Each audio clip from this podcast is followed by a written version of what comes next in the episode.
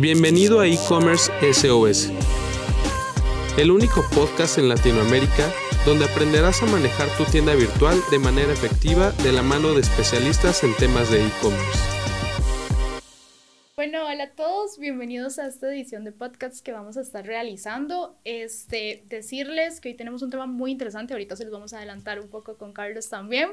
Eh, ¿Quién es Carlos? ¿Por qué iniciamos este podcast? Este, nosotros vamos a tratar en esta parte de la comunidad, ya como ustedes saben, tratamos de la parte empresarial, tratamos con empresarios, con más gente de, la, de pymes, emprendedores y tal. ¿Qué queremos hacer llegar a ustedes? Un poco más lo que es eh, cómo manejarnos dentro de esta parte del e-commerce, cómo manejarnos dentro del sistema o cómo gestionar nuestras tiendas en línea. ¿Por qué? Porque no, no hacemos nada o no tenemos... Eh, las mismas herramientas y solo tenemos la plataforma ahí y no sabemos cómo implementarla, cómo generar ventas, cómo movernos en este mundo. Entonces es un poco por lo que vamos a manejar la parte del podcast acá.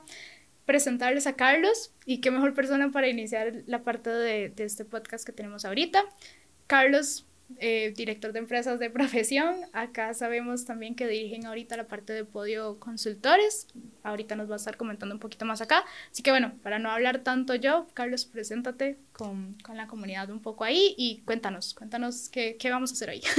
Hola, hola, estimada comunidad. Me siento honrado de estar acá con ustedes, eh, honrado de recibir la, la, la invitación. Un placer y pues venimos a hablar de e-commerce desde una perspectiva práctica, de manera que los aprendizajes que aquí podamos conversar sirvan a la comunidad emprendedora y de empresarios que puedan aportar valor a sus organizaciones y crecer, que finalmente es el fin de es el fin comercial, aunque no queramos o no, digamos, pero no podemos vivir solamente de la parte por decirlo así imaginativa, sino también pues ver cómo gestionamos, ver cómo hacemos este pues este flujo de clientes, ¿no? También un poco más la parte de ventas.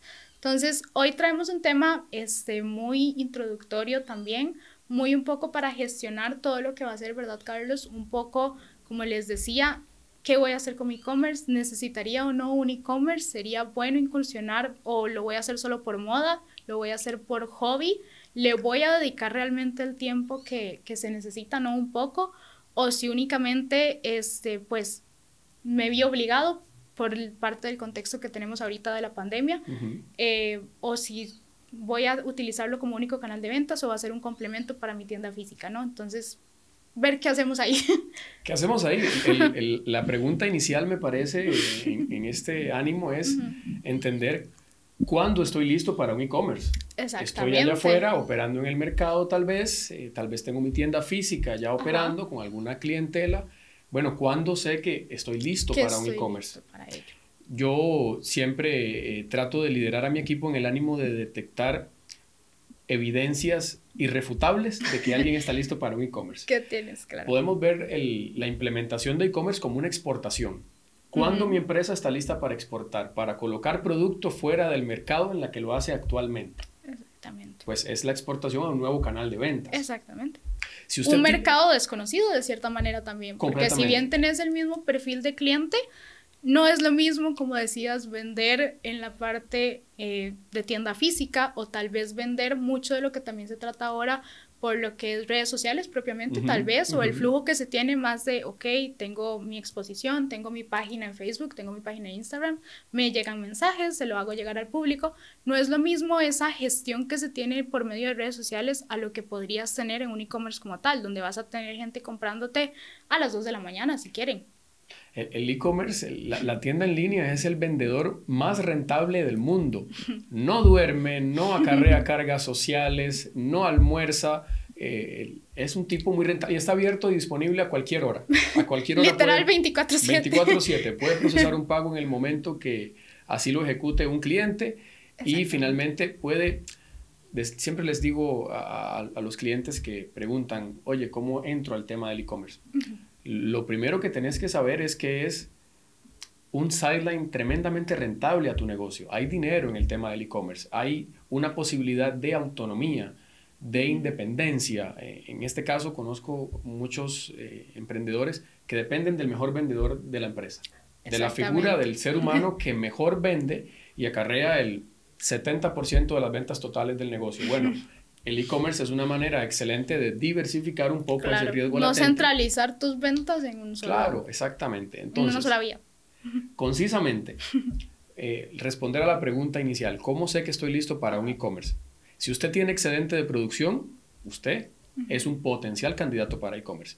Si el personal de su empresa dispone de la capacidad intelectual y operativa para abastecer otro canal de ventas, usted es un candidato para e-commerce. Si usted tiene cómo trasladar el producto con valor de la puerta de su negocio a la puerta de su cliente, usted es candidato para e-commerce. Podemos ir llenando el checklist, ¿no? De que, ok, puedo incursionar o puedo por lo menos pensar en primera instancia que puedo establecer mi e-commerce, digamos. Así mismo hay otros factores que son todavía más deseables. Si usted tiene un área de TI, de tecnología de información, bueno, usted todavía está más cercano a tener e-commerce porque tiene un área ahí de, de, respaldo, de garantía, de que si aquello pudiese eh, flaquear, alguien va a sostenerlo. Entonces, eh, sea que lo tenga en esto, en esto que decís, creo que también hay que tener en claro que es un canal que bien puede ser de, de vía de soporte, como decís, también puede ser el único canal de venta que se, que se esté pensando en ese momento. Puede que sea un pequeño emprendedor, eh,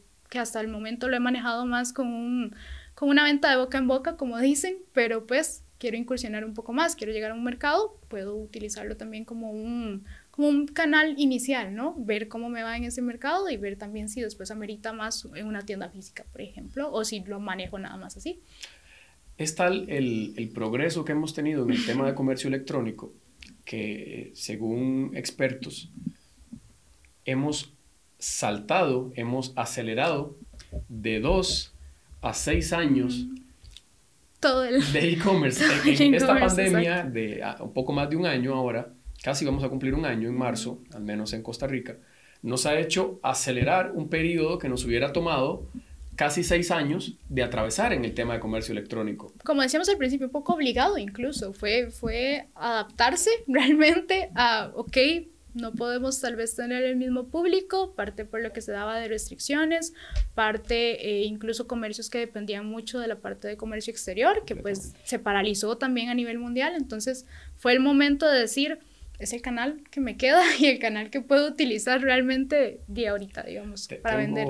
Tengo un ejemplo lindísimo de un empresario en el área de Huachipelín, quien era un gimnasio. Un eh, gimnasio dependía de la llegada de sus clientes a utilizar su infraestructura. ¿Y, qué hacemos cuando mis clientes no pueden llegar a mí? Claro, eh, llegada la pandemia, nos sienta al equipo de podio en, las sillas y nos dice, ¿qué hacemos? Eh, mi familia vive de esto, la familia de mis empleados vive de esto, así que oriéntenos hacia dónde debemos ir y la idea o la salida en aquel entonces fue, bueno, ahora que las personas están recluidas en sus casas por obligación, vamos a ser su proveedor de kits completos de entrenamiento, no de mancuerna aislada, no de unas ligas por ahí perdidas, sino de un kit completo, porque tenemos el conocimiento en cómo entrenar para lograr objetivos.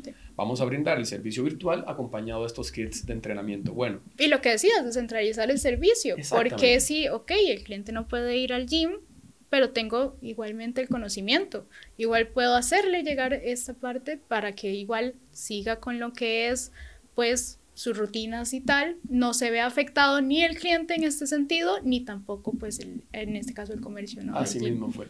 Para hacerte la historia larga corta, el comercio nunca había generado más ingresos que en pandemia. Y yo creo que eso fue una sorpresa para muchos, en realidad. Completamente. Saber Que, que, había un canal que estaba ahí y que no se estaba aprovechando y, y, wow, me fue realmente bien, lo puedo manejar, que eso también fue como un miedo que se tenía en la parte de la pandemia, tal vez de, bueno, ok, puedo incursionar en e-commerce, ¿cómo manejarlo? ¿Cómo, ¿Cómo puedo hacerle llegar al cliente el producto? ¿Cómo puedo atraerlo más bien? sin tener eh, pues ese contacto directo, ¿no? Creo que acá en Costa Rica sobre todo eh, se vale o todavía se tiene, por decirlo así, muy arraigado lo que es ese contacto directo con, con el, pues propiamente, ¿no? Cliente comercio, ¿no? Entonces creo que se tiene la idea de que únicamente ese mismo contacto se puede tener por la parte física y realmente no. Hemos visto que tal vez no se tiene claramente un contacto físico, pero la misma atención que puedes dar al cliente en la parte de tienda puedes adaptarla y dar la misma atención, el mismo seguimiento con la parte virtual también. un mito muy común en esa línea es que si tengo tienda en línea no necesito empleados físicos o personas físicas de carne y hueso que atiendan el, comercio. No, no, no, eso no es así.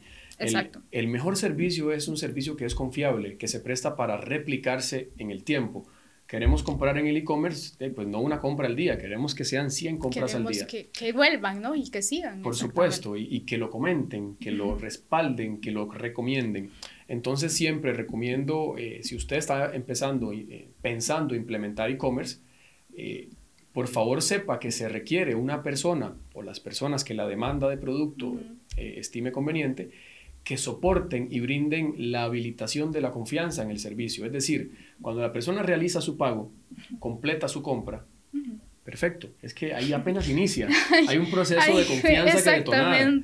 Eh, decirle, Ahí no termina la venta. Eh, no, ahí apenas, inició una relación. Apenas comenzó la fidelización. Es importante que, el, que alguien ejecute la acción de decir, Yerlane, gracias por su compra la hemos recibido satisfactoriamente y estamos embalando su pedido o estamos preparando su pedido. Hay un principio muy básico y es que por más que tengamos tanta tecnología y tantos avances en esa área y nos facilita, porque para eso se creó y para eso está un poco la tecnología, para facilitar los procesos, de cierta manera llega a entorpecer las relaciones que podamos tener ahí. ¿Por qué? Porque si bien es cierto, somos seres sociales, nos gusta el trato con la gente, nos gusta establecer y nos gusta que alguien nos diga, saber que están atendiendo mi pedido, como decías vos, saber que no estoy hablando, porque también pasa mucho dejar un chat automático, dejar eh, un sistema que te responda y sí, si bien facilita mucho, porque puedes no estar respondiendo a las 2 de la mañana una consulta, eh, también entorpece porque a la persona le gusta ese trato más, esa calidez humana, ¿no? Te gusta tratar con alguien, saber de que estoy hablando con Carlos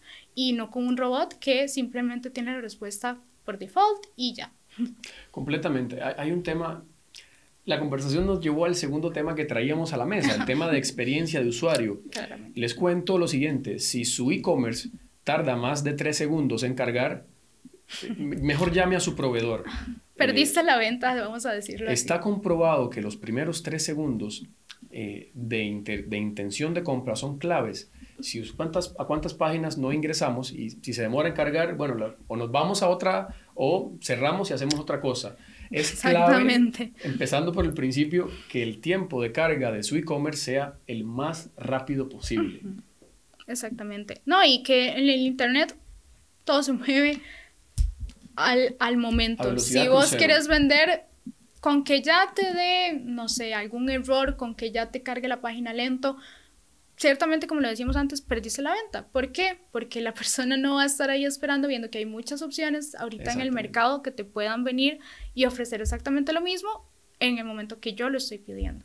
Así mismo es, así mismo es. Luego del tiempo de carga, muy importante, las fotografías. recuerdo como si fuera ayer de mis primeros proyectos de e-commerce implementados, chequeamos todo el proyecto una y mil veces, el equipo y demás, dándonos cuenta que teníamos apenas el 40% de la fotografía de un supermercado. Imagínate. Imagínate. De un supermercado que tenía tal vez eh, 20 mil SKUs, teníamos 40% de las fotografías. Entonces, eh, no sea como yo. ¿Qué hacemos? ¿Qué hacemos? ¿Qué hacemos? Bueno, hubo toda una estrategia para solventarlo, pero es muy importante, sea cual sea el producto que usted comercializa, pueda ilustrarlo. Ilustrarlo no significa que pueda mostrar una fotito nada más de él, sino que usted pueda hacer un carrusel Exactamente. Con detalle, si usted vende muebles, por ejemplo, usted puede ver que el mueble es de madera, que tiene estas uniones, que viene uno con Aquí, aquí es muy importante también eliminar un poco esa barrera. No es lo mismo una tienda física donde, como decía Carlos, vos puedes ver, puedes tocar, puedes analizar en en toda tu, eh, pues en toda plenitud, por así decirlo, todo lo que estás viendo, ¿no? El producto que vas a comprar propiamente. ¿Qué pasa en un e-commerce? No puedes tener esa cercanía ahí, pero lo más similar y lo más que puedes brindarle al cliente, la mayor información que le puedes dar es lo que decía un poco Carlos aquí, hacer un carrusel, brindar todas las especificaciones. Eh, si lo puedes hacer un poco más interactivo, tal vez mostrar algún video del producto propiamente, hacerlo, porque eso le va a dar una cercanía mucho al cliente para que pueda venir y decir, ok, me siento seguro del producto, al menos tengo el material y la información lo más cercana para que me lo pueda, para poder comprarlo. y eliminar, como decía, esa barrera de no poder tal vez tocarlo o tener a alguien que te diga, bueno, sí, este producto eh, hace esto y esto y esto, ¿no? Lo puedes utilizar para esto y esto, tal vez. E, está comprobado que el, el cerebro humano está diseñado para creer en lo que puede tocar. Exactamente. Es, es, esa la forma en la que funciona el cerebro. Si no lo un puede principio tocar... muy básico es los libros, ¿no? Es lo mismo, vos no disfrutas igual un libro que tengas en digital a tener aquí, ¿no? Ir pasando las hojas. Hasta incluso el olor al libro nuevo que uno dice es un principio muy básico, es engañar al cerebro de alguna manera. El, el mejor ejemplo posible tal vez sea ese.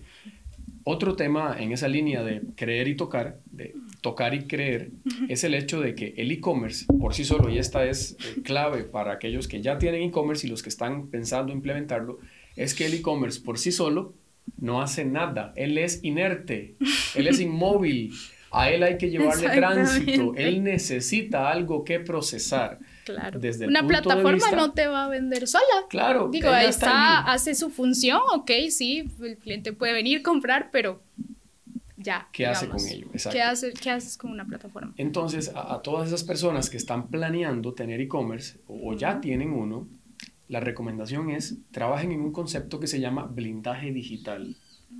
El e-commerce es un canal de ventas que existe, está ahí y va a procesar lo que usted le envíe. Eh, blindaje digital se refiere a la credibilidad que su empresa puede generar sin estarla viendo. Naturalmente a través de medios digitales, Facebook, Instagram. Que un usuario que tenga sea. esa confianza de, ok, entre la página me brindó todo lo necesario para poder realizar mi compra ahí, ¿no? Exactamente, exactamente. Teníamos el tema con un cliente que era tremendamente eh, artesanal en su manejo, era muy grande en su zona rural. Eh, voy a hablar específicamente, San Carlos, Alajuela, Costa Rica, eh, lugar con nombre y apellidos, era tremendamente grande y reconocido ahí, pero bueno, quería expandir sus horizontes. Y bueno, fuimos a tomar el proyecto de e-commerce, vimos a ver aquello, eh, tenía 200 seguidores, una, una cosa, 190 seguidores, una cosa así en, en Facebook. Está bien, eh, es un buen punto de partida, pero es más creíble si tuvieras 20 mil, o 200 mil, o 2 millones Una de seguidores. validación simplemente. Es, es algo también muy psicológico, muy de nosotros, ¿no? No le vamos a dar, como decías, una misma credibilidad a una página que digas, tiene 20 seguidores.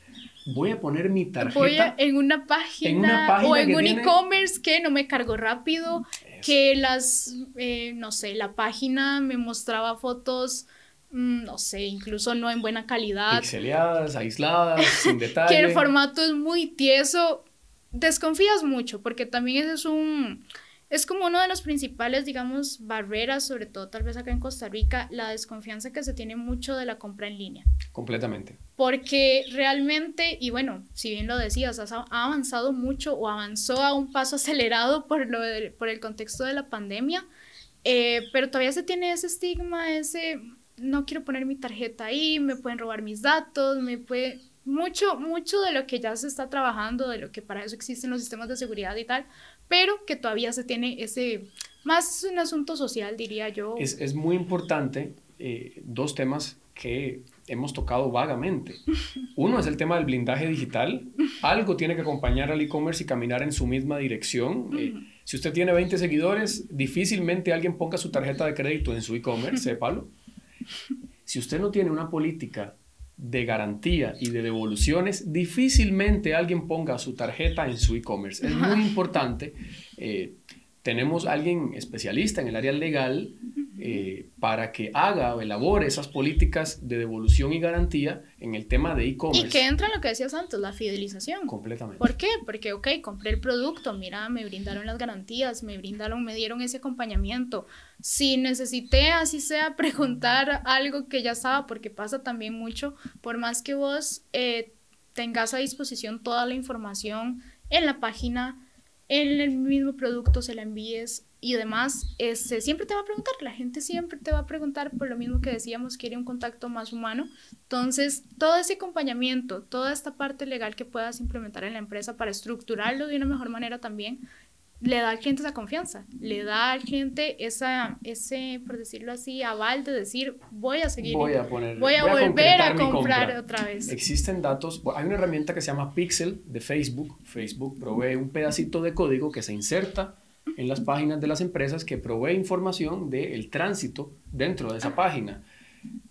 no les puedo explicar la tasa de rebote de personas que entran al e-commerce, ven las fotos, puede estar aquello muy bonito, pero si la confianza no era suficiente, yo no voy a completar mi pago, no voy a poner mi número de tarjeta ahí. Prefiero en ese caso ir, que es otra recomendación, hay que blindarse por todos lados, tener siempre los, los medios de contacto, de conecte con la empresa cercanos, el número de teléfono, el correo, una línea WhatsApp directo, un botón, porque, ah, perfecto, ya vi el precio, ya vi la, pude haber constatado la calidad, viendo las fotografías, ahora sí voy a hacer mi compra. Ajá. usted me lo entregaría aquí en mi casa con tales condiciones. Ah, sí, perfecto. Voy a terminar de completar esa información, tal vez voy a... Así ya me lo digan ahí, necesito escucharlo de alguien, necesito... Y le pago aquí contra entrega para que eh, eh. para más seguridad, para que... Eso es muy común, eso es muy común. Hay, un tema también en el hecho de eh, buenas prácticas de e-commerce, e-commerce 2.0. Si su cliente debe hacer más de tres clics para comprar, llame a su proveedor para simplificar aquella experiencia de usuario. Porque el, cliente, ok, puede, su proceso de compra puede ser a su propio ritmo, como, como tiene que ser. Pero si le toma más de tres clics completar la compra, el interés. es hasta molesto. O hace la llamada telefónica o toma otra alternativa. Entonces, buenas prácticas, tal vez para hacer un barrido que, que, los emprendedores puedan tener a disposición siempre tenga una política de garantía y devolución a la mano, elaborada por un profesional legal, y añado, agrego, adiciono, que no sea compleja de entender. Eh, esta es una política de garantía que estaba revisando el otro día de una empresa muy grande, una ferretería. Eh, y aquella política parecía... Como si lo leyera un abogado. Como, Dios mío, como si aquello hubiera ido para, para la corte, pero esto va para usuarios, va para personas eh, comunes y silvestres que están comprando. ¿Y qué haces con tenerlo si no lo estás comunicando? Realmente mejor no lo tuvieras, ¿no? O sea, es como no tenerlo, básicamente. Más bien genera toda la desconfianza del mundo. Y bueno, ¿habrá querido que yo entienda? ¿O era negocio que yo no entendiera esta o O me están engañando porque me lo ponen muy técnico, entonces algo debe haber ahí de fondo. Exactamente, exactamente. Tema de garantía y devolución, más de tres clics para completar la compra, no. Siempre lo, mínimo posible, tres está bien. Aparte porque estamos en un canal que se supone que es para eso, brinda rapidez, ¿no? Lo que quiero es facilitarle al usuario eso. Entonces, ¿cómo se lo voy a hacer más difícil? Porque también acá romper esa barrera, otra de las barreras que tal vez se tiene más más idealizada y es el hecho de, es que comprar en línea, o tal vez esto no, no nuevas generaciones, no tanto tal vez en otras generaciones, que igual se han ido adaptando ya, pero el hecho de venir y decir, este, no voy a comprar en línea porque se me hace muy difícil. O porque, no, no, ¿para qué? Hay muchos pasos que hacer, hay cosas que yo no entiendo. Mejor un día saliendo del trabajo voy, me desvío y, hago ya, la compra. listo. Claro. El, otro tema eh, a tener en cuenta acá es el, tema de cómo luce su tienda. Si su tienda luce preciosa en físico, luce confiable, confortable, eh, formidable, aquello inspira a la compra, bueno, asimismo tiene que ser su tienda en línea.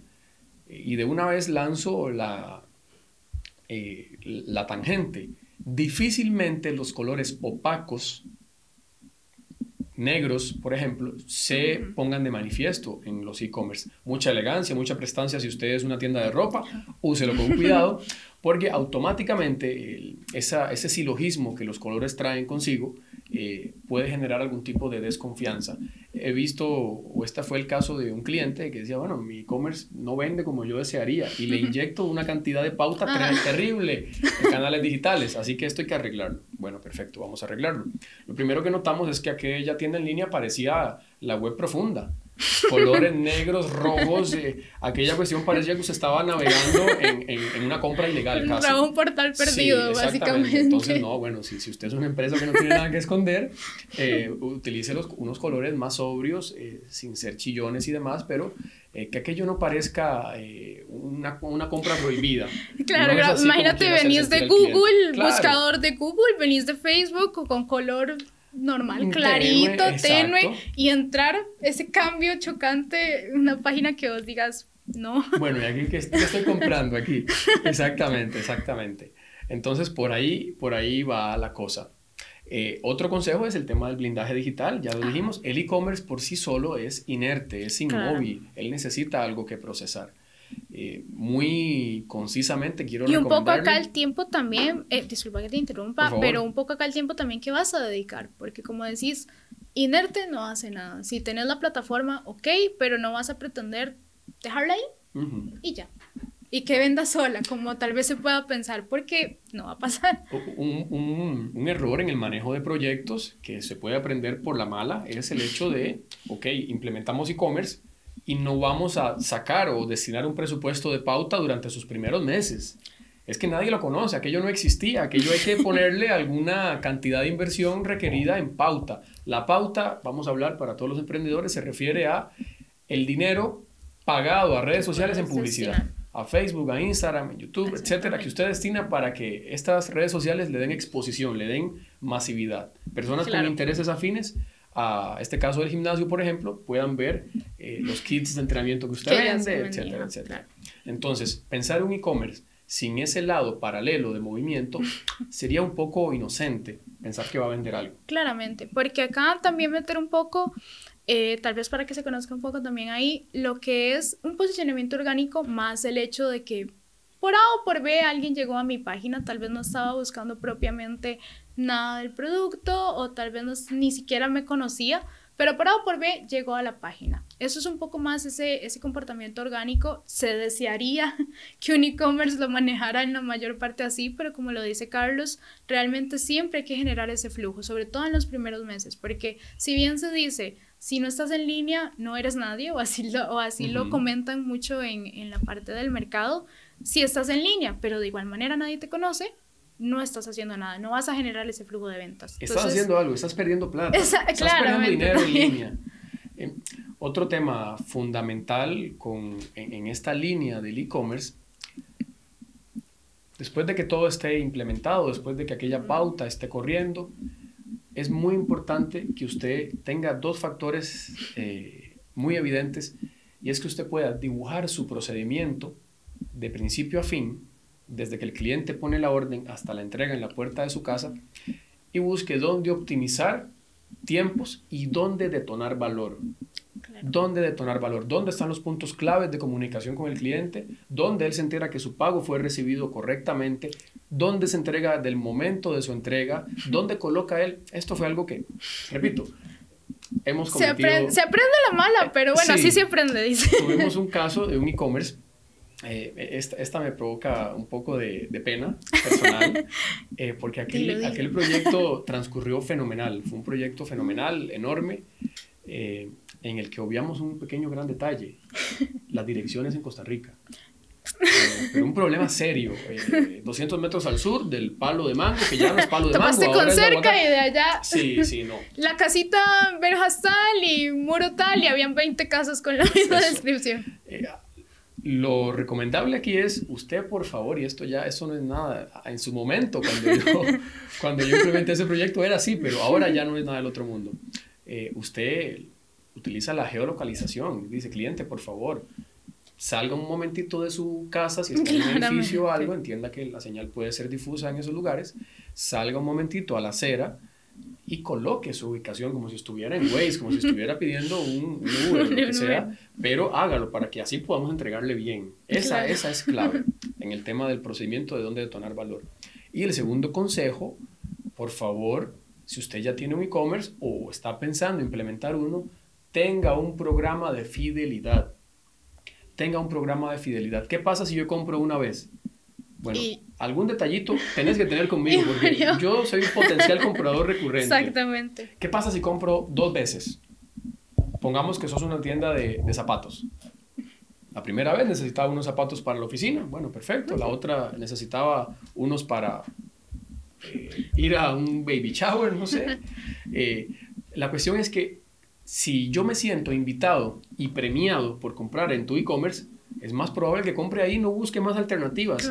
La mejor Va a quedar ese posicionamiento de tu tienda ahí. Que esa compra de impulso en el momento, porque ocupabas y viste la opción, ok, si me sirve, lo compré, se convierta después realmente en una elección de marca como tal y no en una compra por impulso, ¿no? Asimismo, la mejor batalla con la competencia es la batalla que le, la gano sin pelearla. Sí, que donde el cliente no tiene que debatirse sobre cuál alternativa de e-commerce es mejor, cuál entrega más rápida, cuál es más segura. Que no le quede claro por qué debería elegirla. Claro, exacto. Entonces, un programa de fidelidad ayuda a blindarnos en ese sentido. Así mismo. ¿Qué otro tema traíamos? Aquí tengo el forro. Eh, muy eh, espontáneamente. Creo que muy importante, ahorita hemos tratado mucho lo que es, eh, bueno, la parte inicial, ¿no? Ya vimos realmente cuando estás como ese checklist de, ok, sí puedo iniciar mi e-commerce, un poco cómo podría gestionarlo, cómo mantenerlo, Carlos, cómo mi e-commerce bien, ya tengo muy bien la parte de la experiencia de usuario, lo monté bien, muy bien con la parte de, entregas, eh, los clientes están contentos, están fidelizados, pero ¿qué pasa si me estanco en no cambiar nada? En seguir todo como me funcionó, lo voy a dejar así. E-, ese es un error muy frecuente el hecho de pensar que el e-commerce lo implementamos, manejamos un esquema de pauta destinado a presupuesto. Funcionó y, y ya, No, hay, no, hay, que, déjelo por los siglos de los siglos. A los próximos 10 años va a permanecer así. No, mira, no es así. Hay un tema muy importante en, en tema de comercio electrónico que es la inteligencia de negocio que hay detrás. Si usted le inyecta ese pedacito de código que se llama pixel, usted no solo sabe acerca del tránsito dentro de su e-commerce, sino que puede saber el perfil de esas personas. Por ejemplo, ¿eran personas de 40 a 60 años? ¿Eran acaso jóvenes? ¿Qué exactamente qué estaban buscando? Todo eso usted lo puede saber. ¿Por qué llegaron hasta cierto punto de la página y no avanzaron de ahí? algo no entendieron, algo no, no funcionaba en la página tal vez. O simplemente hay que saberlo también y, ser muy eh, ecuánime en esto. Hay personas que no, no todos los participantes del comercio electrónico son compradores. De verdad, algunos son visores, andan viendo literalmente, eh, andan explorando alternativas, viendo precios, comparando, etcétera, pero difícilmente sean compradores. Eso también sucede. Un ejemplo muy básico: festividades, Black Friday o lo que llaman lunes en la parte de e-commerce también, festividades en las que tú no vas a comprar en la primera opción que vistes. Exactamente. Te regresas, eh, vuelves a ver otra página, vuelves a ver otra vez, entonces, ¿cómo, cómo hacer, ¿cómo hacer que ese cliente vuelva a mí, no? Mira, ya me vio, ya vio mi información. Porque, ¿cómo, ¿Cómo hacer que vuelva? Lo, mejor que puedes hacer es, y, lo más rico que puede hacer un, un empresario inteligente, es ver evidencia, detectar que hay evidencia y hacer algo con, ella. Esa es la parte de inteligencia de, negocios que les comento. Si ya usted tiene esta información a partir del pixel, esta información a partir de sus campañas, esta información a partir de quién le compra en físico, importantísimo que no se me pueda olvidar, en su e-commerce tiene que haber un buzón de quejas y sugerencias, en el que diga literalmente esta frase, ¿qué puede mejorar de nuestra tienda en línea? Así, en ese lenguaje tan, tan, de primaria para que todo tipo de clientes pueda entender que usted está buscando cómo optimizar y cómo mejorar. Y la preocupación de que quieres realmente cambiar Exactamente. Y ahí hay, hay, todo tipo de observaciones, desde las más básicas como el color no me gustó, a su proceso de compra es demasiado extenso, eh, etcétera, etcétera. Entonces ahí incluso es un, un programa un buzón para que la empresa pueda aprender y Cayendo aquí a lo que decías, ¿dónde puedo optimizar? También dándole ese seguimiento de lo que me están diciendo mis clientes. Porque no es lo mismo yo verlo eh, como, como, el comerciante, como el propietario y decir, sí, el flujo puede funcionar, la página puede funcionar, a otra visión, otros ojos, ¿no? Que son propiamente los que, los que están comprando y que te digan, no, no, no es tan sencillo como creías que era. Los ojos que interesan, finalmente. Eh, hay proyectos y, en los que nos hemos visto involucrados, en los que, por ejemplo, eh, la pareja de esposos, a la pareja de esposos que implementa el e-commerce, le fascina la tienda en línea. Le encanta cómo se ve, le encanta el proceso de compra de 18 pasos. Es su hijo, no puede ser feo. Entonces, muy importante que, está bien, es muy importante la opinión del cliente, eso está claro, pero a quien debe gustarle es a quien va a comprar, a quien va a generar el dinero en la cuenta. Entonces, eh, eh, manejamos algo muy atinado que se llama un soft opening o una, un lanzamiento suave de e-commerce en el que damos un beneficio muy evidente por, la, por compras previo al gran lanzamiento de la plataforma, precisamente para detectar fallas, para estresar el proceso eh, humano que hay detrás del, del, abasto. Como un contrafuego, ¿no? Que podrían llamar, ¿no? Un último filtro para saber que hicimos todo bien. Eh, eh, esto naturalmente depende del proyecto, cuestiones presupuestarias y mil cosas más, pero es una buena práctica recomendada. Haga una apertura suavecita en el que usted llame una alta Y acá tocaste un punto también muy importante y es la parte del presupuesto, ¿no? Sí. Porque se puede tienes que dedicarle un presupuesto. No, no va a salir barato, tampoco es regalado también vender en línea, pero sí quitar esa, como ese estigma de que te va a salir caro y básicamente ahorita no lo puedo implementar porque voy a tener que gastar millones en la parte Ese es un mito eh, que vale la pena derrumbar aquí. Eh, por favor, derrumbémoslo ya, que suene su caída. Hay alternativas de e-commerce completamente variabilizadas. Es decir, si usted vende, el e-commerce genera eh, sus costos de implementación. Si usted no vende, pues no lo genera. Entonces, eh, lo único que hay que hacer es asesorarse de un experto o de alguien que maneje el tema, pues usted no necesariamente necesita un e-commerce de ese tipo completamente variable. Tienen sus falencias, entendamos también.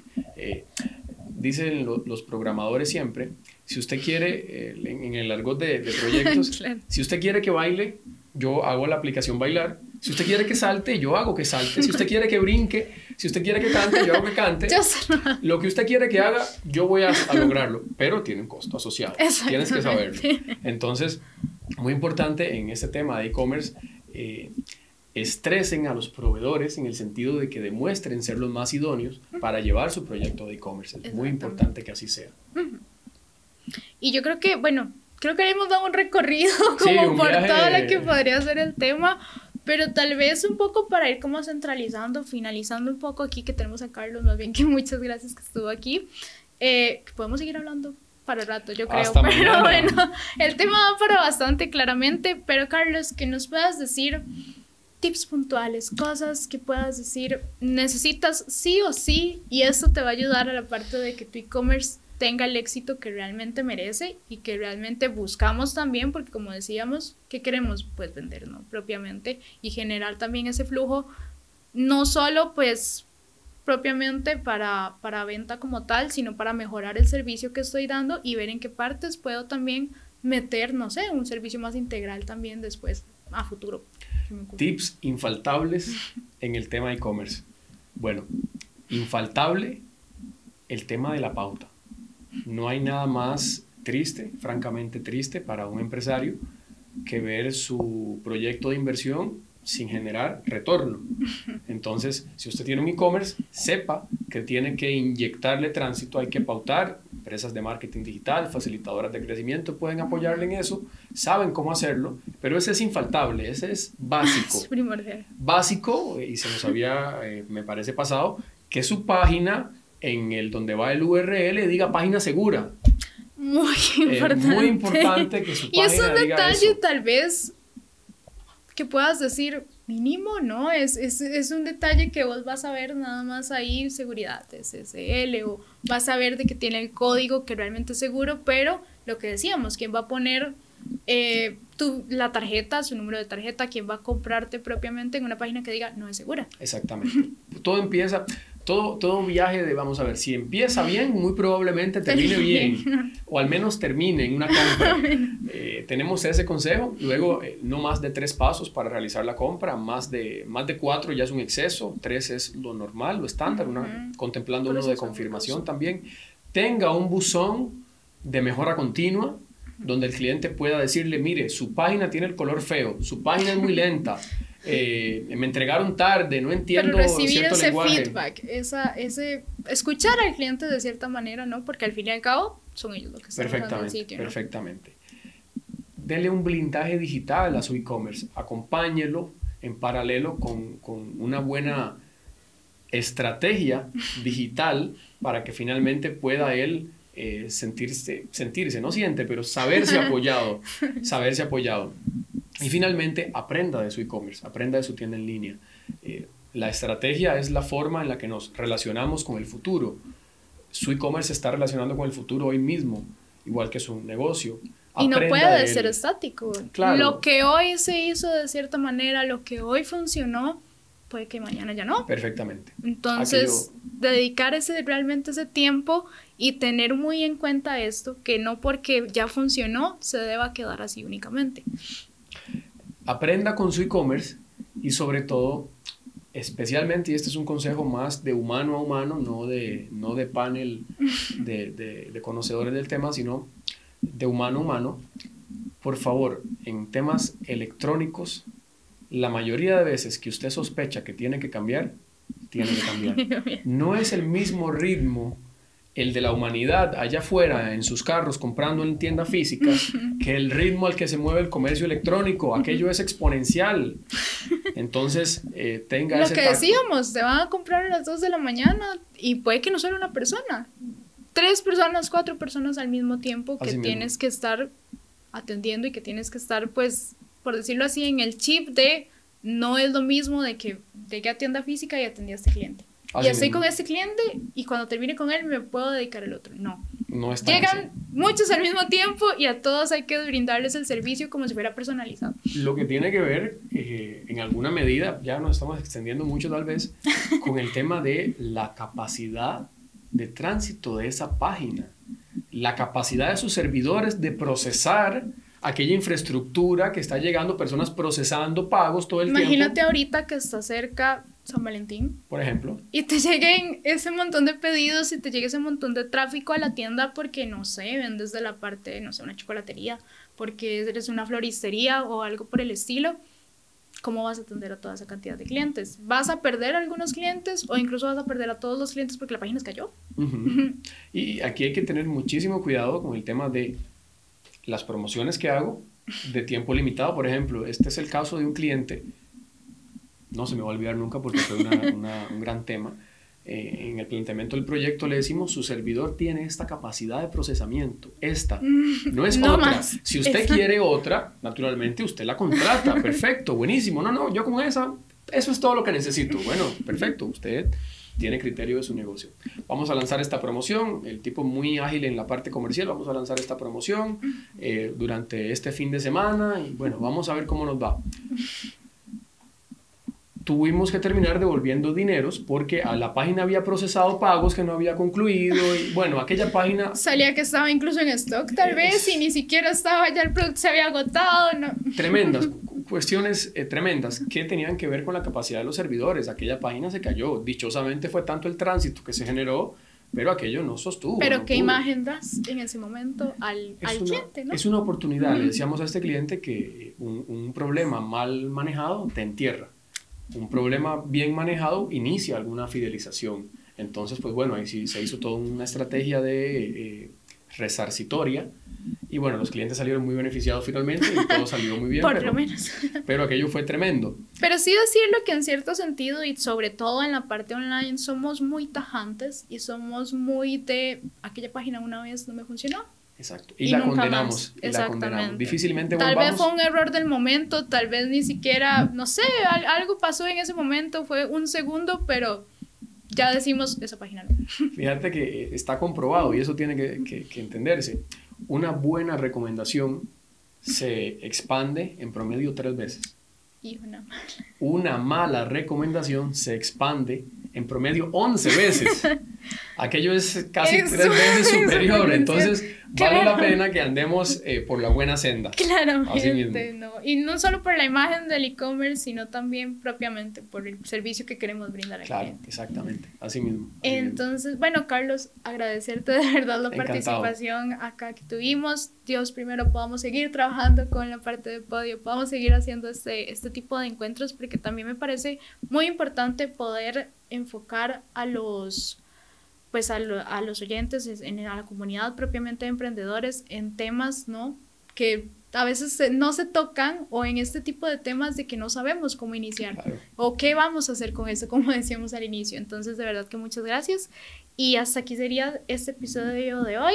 Em, ahí vamos a seguir hablando de temas y demás para que también podamos informarnos ahí. Entonces, nada, que un placer a todos y ahí nos seguimos hablando en los siguientes episodios. Muchas gracias. Esto fue todo por este episodio. No olvides escucharnos la próxima semana para aprender más sobre gestión online acompañados de un nuevo invitado. Este podcast es una producción de 4Geeks Productions. Gracias por escucharnos.